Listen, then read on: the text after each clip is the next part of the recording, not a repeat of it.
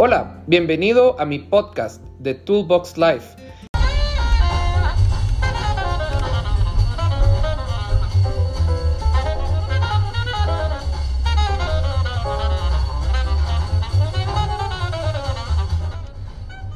Hola, hola, bienvenidos a otro martes de carpooling. Qué gusto poder estar con ustedes, qué gusto poder compartir ah, cómo les está yendo en la semana. Espero que todo muy bien. El día de hoy vamos a hablar sobre un tema que nos preocupa mucho como emprendedores y como empresarios y son las finanzas.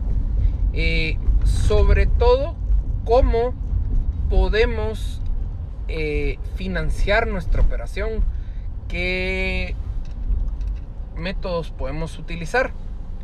Eh,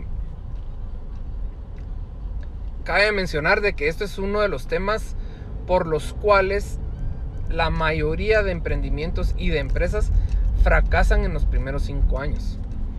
¿Cómo están nuestras finanzas y qué forma de financiar nuestras operaciones tenemos? Normalmente los emprendedores cuando empiezan financian su emprendimiento y los empresarios también eh, eh, financian su emprendimiento con dinero propio. Ya sea porque de un de un trabajo los despidieron y su tiempo lo están invirtiendo o eh, los ahorros de su trabajo lo están utilizando para esto o hipotecaron una casa o vendieron un terreno, etcétera.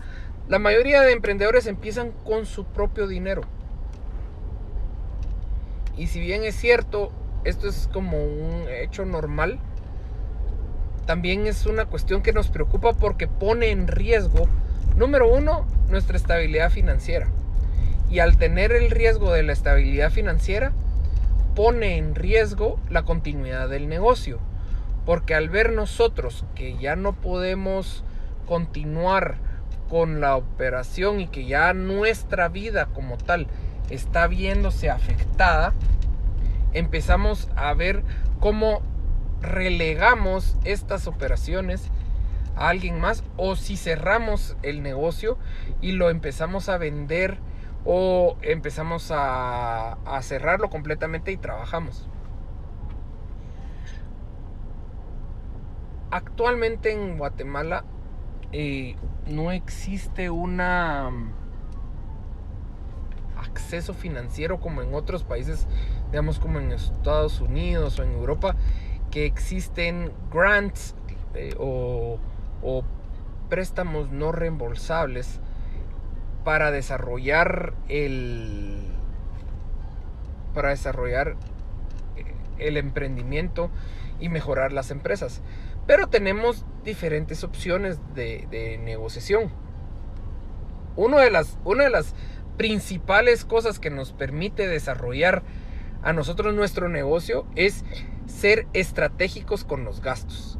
Al nosotros ser estratégicos con los gastos nos permite poder establecer prioridades para impulsar el negocio. Cuando nosotros tenemos una buena estructura de costos y sabemos cuáles son los intereses que necesitamos, eh, cuáles son las metas que nos estamos proponiendo, en ese momento nosotros podemos invertir y gastar inteligentemente. Eh, cabe mencionar si nosotros no tenemos establecido esto, vamos a empezar a gastar a lo loco y vamos a empezar a, tener problemas financieros porque vamos a invertir en cosas no necesarias. Eh,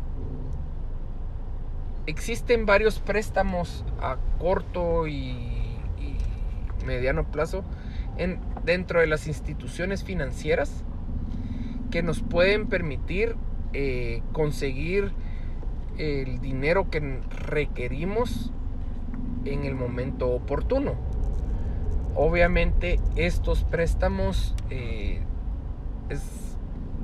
tienen una tasa de interés la cual debemos de contabilizarla dentro de nuestro flujo de efectivo para que no nos sintamos apretados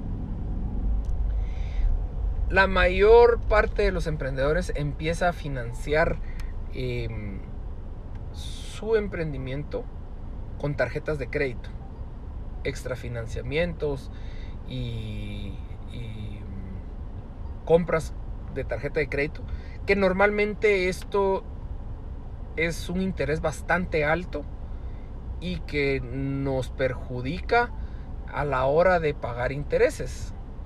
Pero es una de las formas más fáciles de encontrar financiamiento. Existen otras opciones y ahora eh, hay bancos que comprenden la dinámica del emprendimiento y que dan préstamos eh, para mi pymes siempre y cuando tengamos un plan operativo lógico, básico y que vean que somos sanos con nuestras finanzas. Si nosotros tenemos un desorden en nuestras finanzas, lo más seguro es que los bancos nos vayan a rechazar completamente los préstamos que solicitemos. Y es aquí donde viene la jugada estratégica como emprendedores. Al momento de ir a un banco debemos presentarles en qué se va a utilizar el dinero que nos van a prestar, en cuánto tiempo lo vamos a recuperar y cómo lo vamos a pagar. Y que vean ellos que es una relación a largo plazo que nos va a permitir mantener relaciones estrechas con este banco. Los bancos normalmente buscan que sus clientes sean clientes que desean tener una relación a largo plazo con ellos. Eh, número dos es no pongas en riesgo el patrimonio tuyo completamente. Porque al poner en riesgo nosotros el patrimonio, los bancos ven que nosotros estamos demasiado apalancados y que tenemos mucha deuda y eso nos dificulta que nos hagan préstamos. Siempre es bueno irse a dar una vuelta al Ministerio de Economía y ver qué beneficios tienen, eh, buscar apoyo con eh, empresas eh, de, sin fines de lucro como USAID, como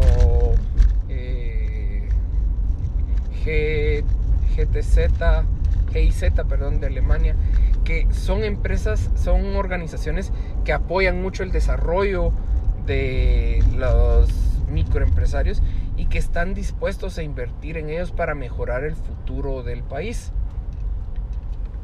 También ellos obviamente no van a estar regalando el dinero a diestra y siniestra, sino que tienen que ver que nosotros tenemos un plan lógico que nos permita desarrollar nuestras operaciones y que vean que tenemos posibilidad de crecimiento, que vean que estamos comprometidos con la empresa, que vean que estamos comprometidos con el negocio y que es un negocio que queremos que perdure durante el tiempo. Sin embargo,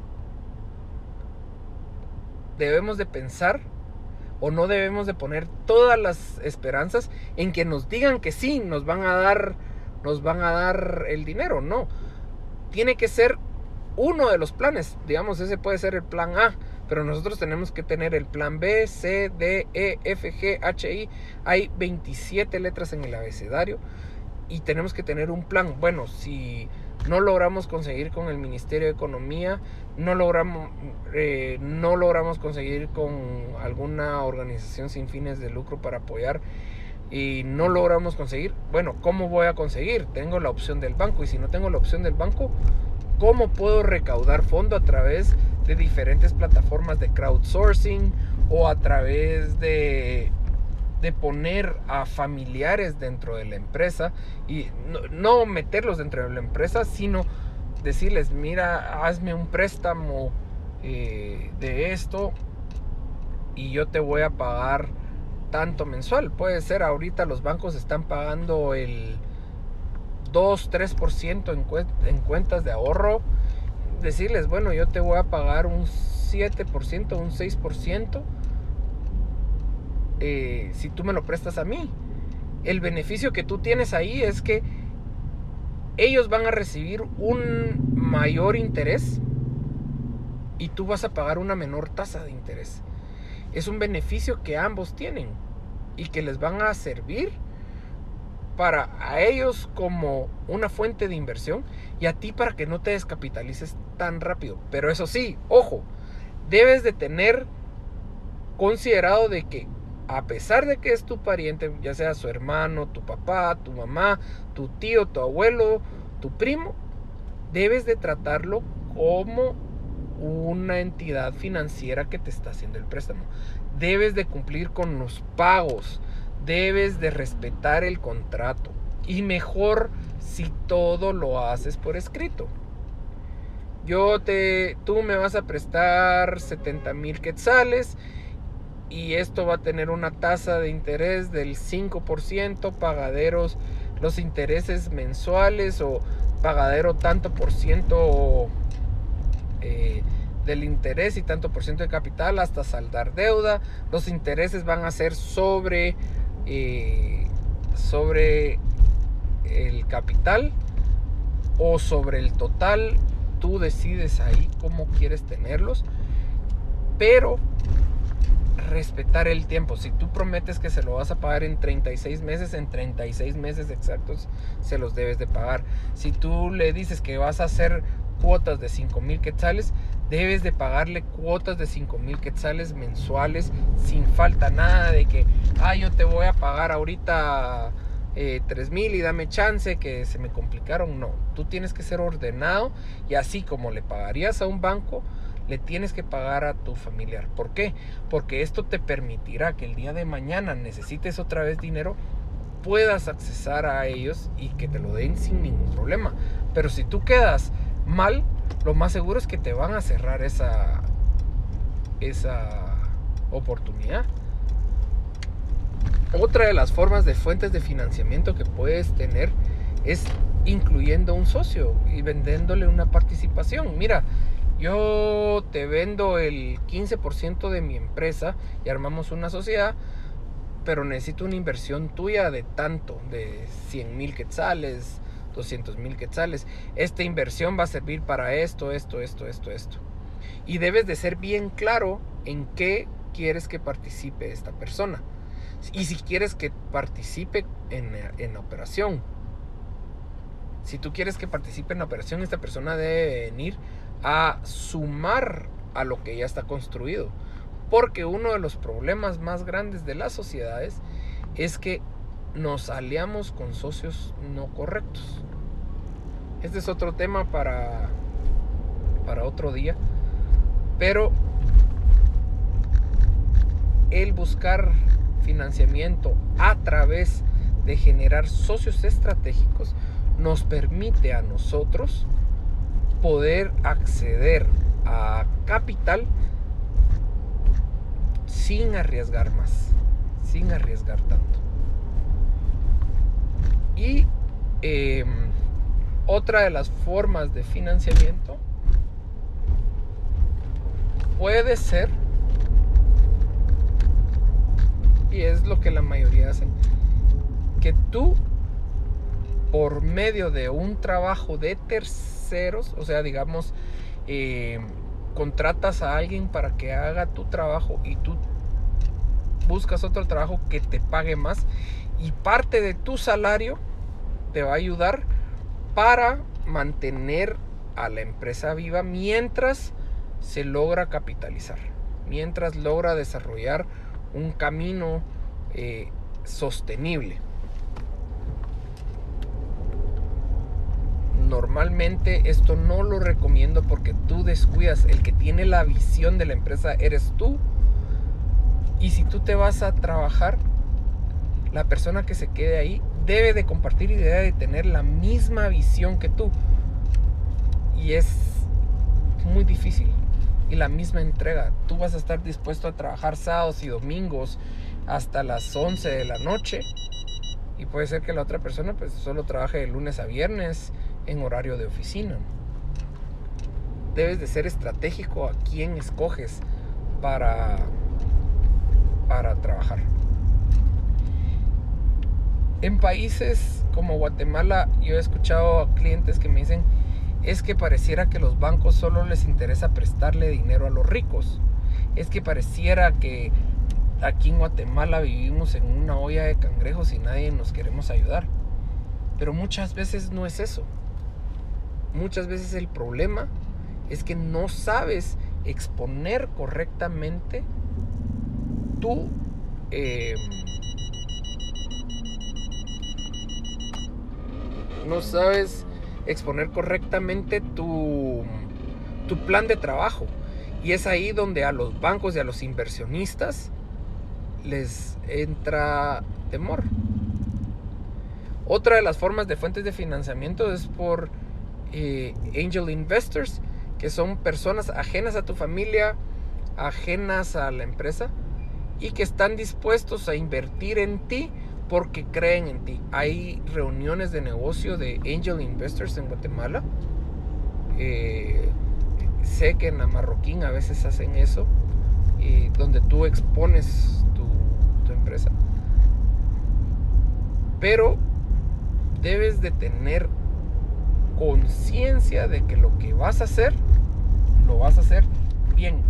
Todo depende de cómo presentes tu empresa, qué plazos vas a tener, cuáles tu, tus objetivos y tus misiones a corto, mediano y largo plazo, cómo vas a recuperar el dinero que estás invirtiendo y en cuánto tiempo, cómo priorizas cómo priorizas.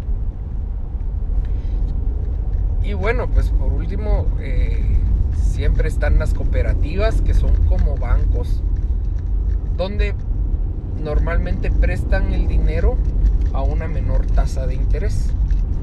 Y esto permite que tú puedas seguir operando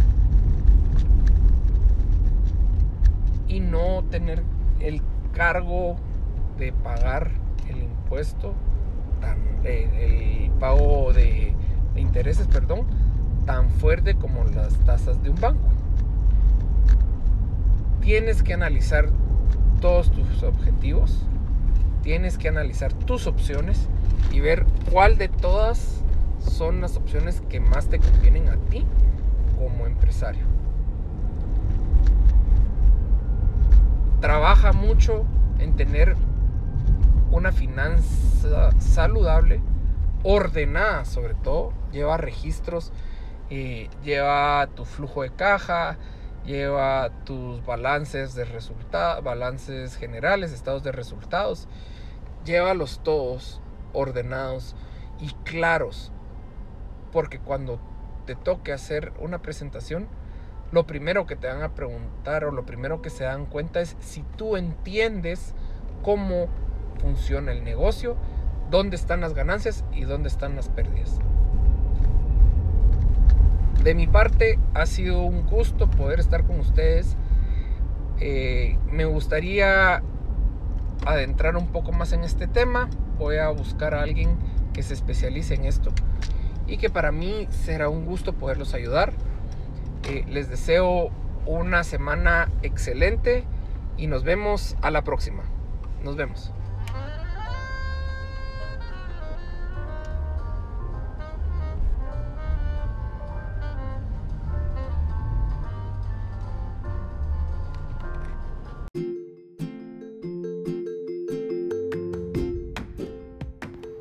The Toolbox Live es un podcast que se transmite semanalmente todos los miércoles de 45 minutos. Esperamos que este episodio les haya gustado y estamos en contacto.